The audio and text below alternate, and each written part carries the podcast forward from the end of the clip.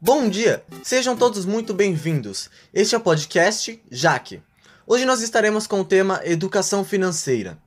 E para falarmos disso, trouxemos as economistas Laura Navajas e Nicole Suyama para responder perguntas dos internautas. Vamos às perguntas? Olá, bom dia! Sou um jovem aprendiz e estou entrando no mercado de trabalho recentemente. E a renda fixa é muito boa.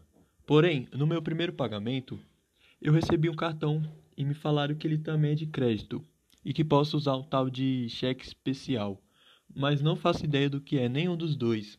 Não me explicaram nada disso. Poderia me explicar melhor como eles funcionam e como administrá-lo, por favor? Bom dia, claro, explicarei sim. O cartão que tem a opção de crédito é normalmente um cartão físico ou virtual que te vincula com uma instituição de crédito, como um banco, que, de acordo com seu perfil de risco, que é seu poder de compra, ou seja, seu salário ou patrimônio, te fornece um valor limitado com seu capital, com juros para usufruir a cada mês. A taxa existe devido a uma chance de calote, ou seja, não realizar o pagamento dos seus gastos. Podemos dizer que serve como um fundo de garantia para o banco, como um valor pela confiança que eles depositam em você. Legal, mas ao abrir minha conta disseram que posso usar um cheque especial. O que é isso? O cheque especial é uma modalidade de empréstimo automático que é dado como uma opção por bancos. E esse empréstimo automático já é pré-aprovado, ou seja, o saque é muito fácil. Claro que existe um certo limite de gastos que variam de acordo com o seu salário, porém nem todos são flores. Os seus juros é um dos mais altos do mercado entre todas as modalidades de empréstimo. E por que um juros tão alto? Bem, ele fica caro devido à sua facilidade de aprovação e falta de burocracia, pois os riscos de possíveis calotes é bem alto.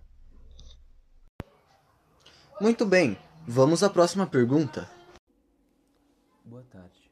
Eu queria comprar alguns tênis, mas eu não tinha recebido meu salário ainda. Então eu peguei o cheque especial com o banco e comprei os tênis que eu, que eu queria. Mas infelizmente eu dei o azar de ser demitido no exato mês em que eu fiz as compras e pedi o cheque especial. Agora eu tô cheio de dívidas que eu nem sei de onde vieram, porque meio que o preço dos tênis e do cheque especial triplicaram.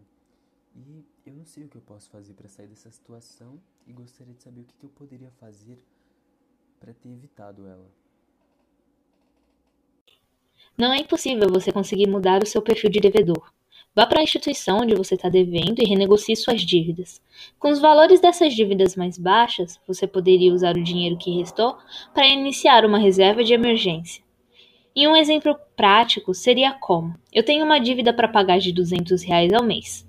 Consegui renegociá-la e abaixá-la para 50 reais. Com os outros 150, eu poderia movê-la para uma poupança. É claro que o cheque especial seria uma porta de entrada para o mundo de dívidas. Isso gera o efeito bola de neve, em que basicamente você deve para o banco, não consegue cobrir os próprios gastos e isso se acumula, causando o fenômeno de juros compostos. Em outras palavras, isso pode multiplicar a sua dívida. Esse efeito também vale para o seu cartão de crédito, então cuide bem dos seus gastos, viu? Agora nós vamos passar a palavra para o nosso auxiliar administrativo, que vai dar umas dicas de como ter uma certa educação financeira. Olá, bom dia. Eu sou Vitor, auxiliar econômico, e hoje darei algumas dicas para os ouvintes do JAC. Como cuidar bem do seu capital? O mês apertou no bolso, mas não quer ficar endividado? Simples. Hoje eu vou lhe ensinar como se planejar e não ficar endividado. Crie uma tabela onde mostre os gastos como compra do mês e tarifas e olhe o que está mais pesado no bolso e conte o que tem mais gastos e corte o gasto pela raiz. Sempre faça planejamentos de gastos para o próximo mês, evitando gastos. Outra forma seria guardar o seu dinheiro em uma reserva. Mas o que seria isso? É a soma do dinheiro que você mantém guardado. E para imprevistos, um exemplo: seu carro quebrou e você, não te, e você só tem 10 reais no bolso e está longe de receber o seu salário do seu trabalho. Você pode checar sua reserva, assim poder quitar o conserto do seu carro. Então guarde o seu dinheiro, porque nunca saberemos o dia de amanhã. Também, nós seres humanos nos preocupamos muito com o dinheiro.